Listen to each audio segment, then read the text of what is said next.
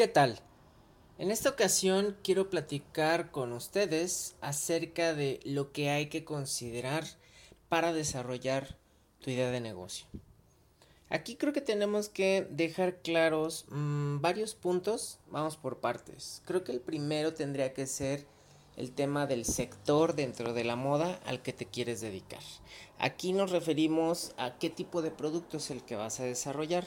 Estamos hablando de ropa, estamos hablando de calzado, estamos hablando de accesorios, bolsos, sombreros, que ahorita ha ganado bastante popularidad esta categoría, o incluso joyería.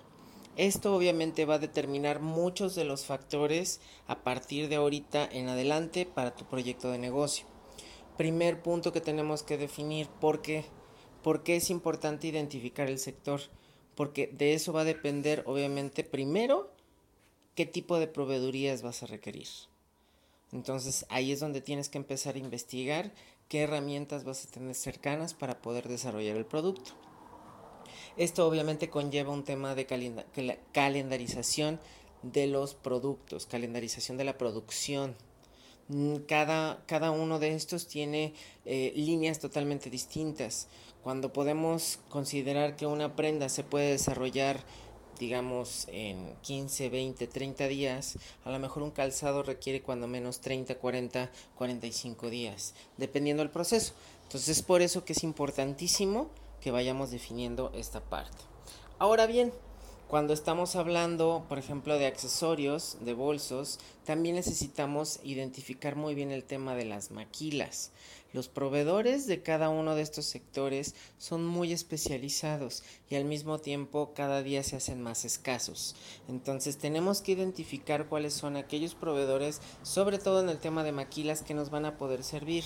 Las maquilas de ropa obviamente son más comunes, las maquilas de accesorios y de joyería son más escasas. Por lo tanto tendremos que hacer una investigación de bastante profundidad para poder identificar cuáles podrán ser.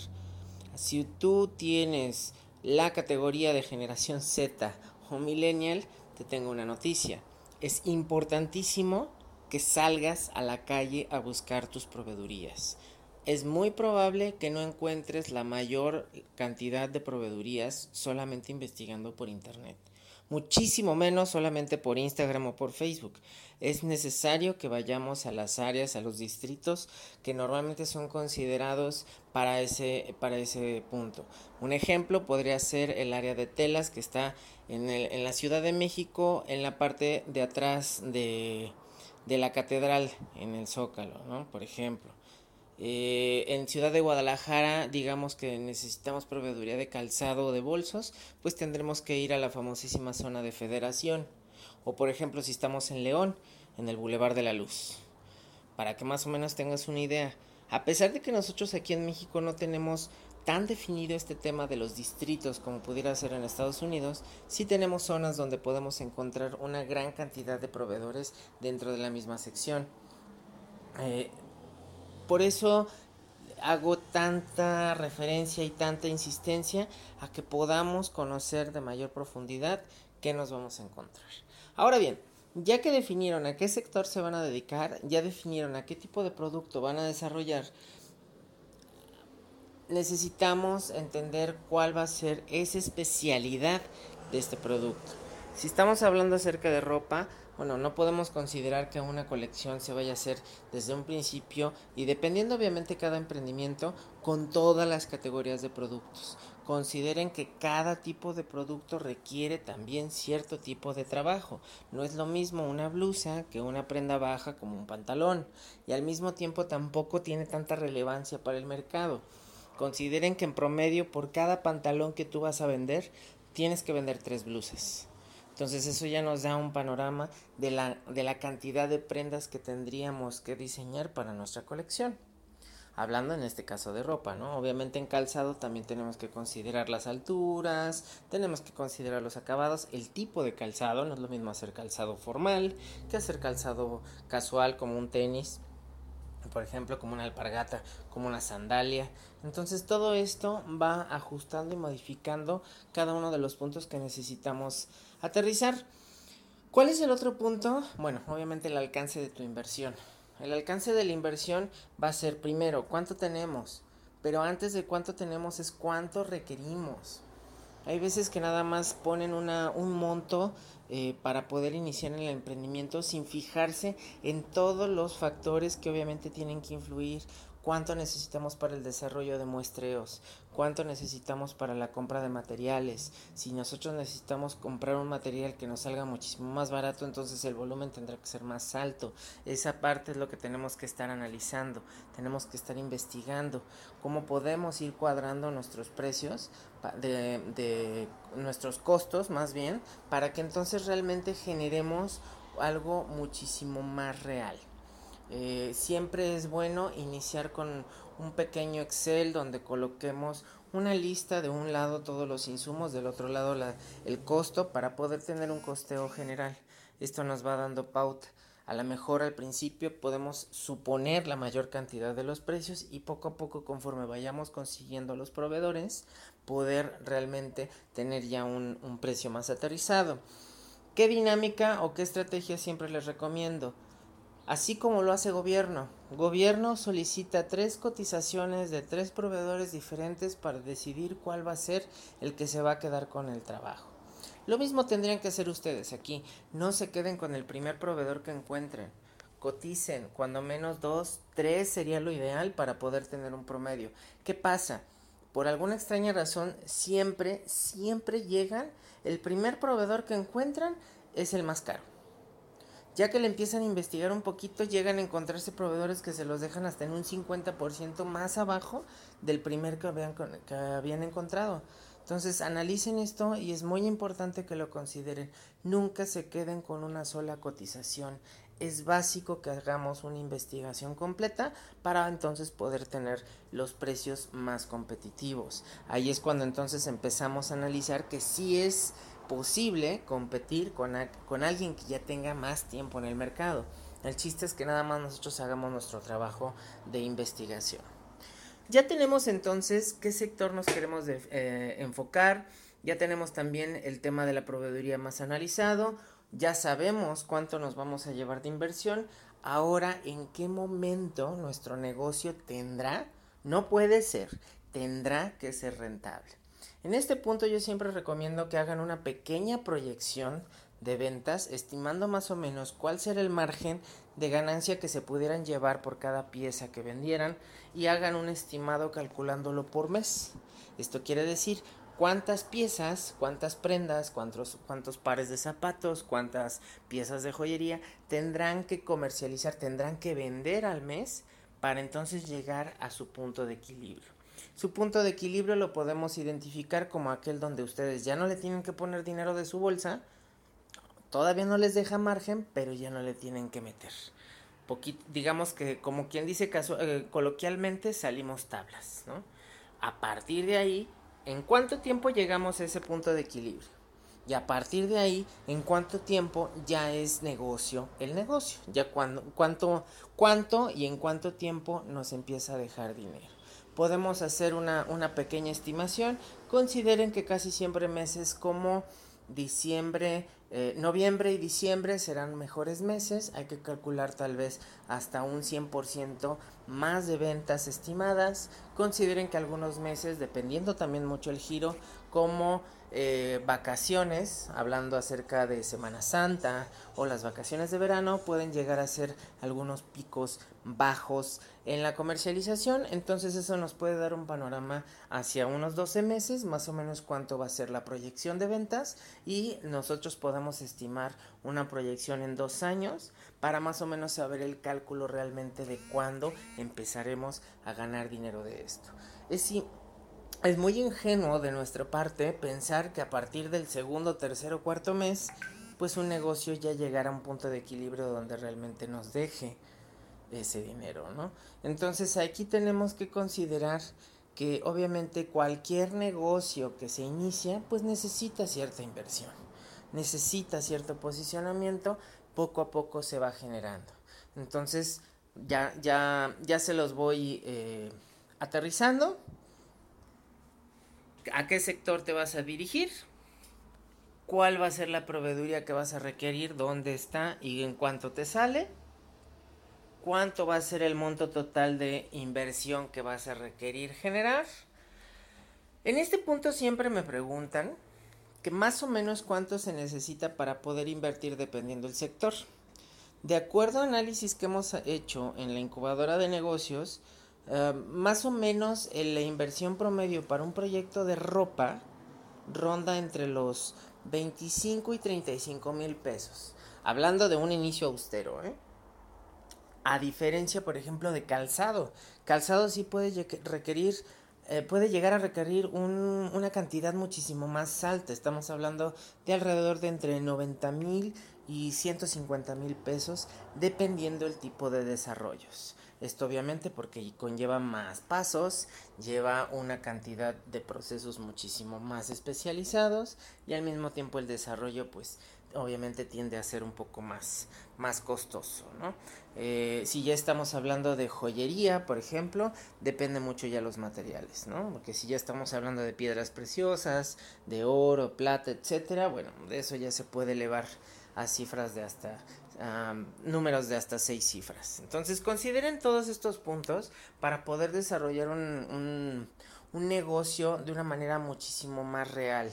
Eh, hay, un, hay, algún, eh, hay una metodología en este caso que se llama el modelo Canvas, que ese siempre lo recomiendo que lo aprovechen. En internet se van a encontrar muchísima información al respecto, el modelo Canvas, y este les puede permitir tener como un análisis de su posible negocio de una manera muchísimo más eh, concreta, detallada y sobre todo organizada. Esa metodología de hecho fue diseñada específicamente para creativos, de una manera que pudiéramos visualizar más efectivamente los puntos clave a desarrollar del negocio. Entonces, como podemos analizar aquí, la idea de tu negocio se va a poder desarrollar más eficientemente entre más información contengamos. ¿Qué puedo, puedo recomendarles en, esta, en este punto? Investigar el medio. A mí siempre me llegan mucho con este tema de, es que no encontré nada en internet. No, bueno, claro, si tú estás haciendo ropa para niños especializada de 2 a 3 años, por poner un ejemplo, pues seguramente no te vas a encontrar un estudio que hable acerca de cómo la gente compra ropa para niños de 2 a 3 años específicamente. Necesitaremos cruzar información. ¿Cuál ha sido, digamos, en este caso, agarrando este ejemplo, cuál ha sido los cambios que ha sufrido el mercado? Eh, en la ropa para niños? ¿Ha aumentado? ¿Ha bajado? ¿Cuáles son los competidores? ¿Cuáles son las marcas líderes en el momento? ¿Qué están haciendo? ¿Están vigentes? ¿No están vigentes? Todo este tipo de información nos va a brindar mucho apoyo alrededor del tema para que nos podamos eh, empapar un poquito más. Yo se los comparto tal cual por conocimiento de causa. Al, al momento de desarrollar la primera marca de moda que hice, mi enfoque fue precisamente investigar lo más que se pusiera, lo más que se pudiera alrededor de este de este giro. Eh, yo estuve alrededor de dos años conociendo empapándome investigando poco a poco ir eh, encontrando marcas que fueran de este giro poco a poco entender cómo estaban comprando.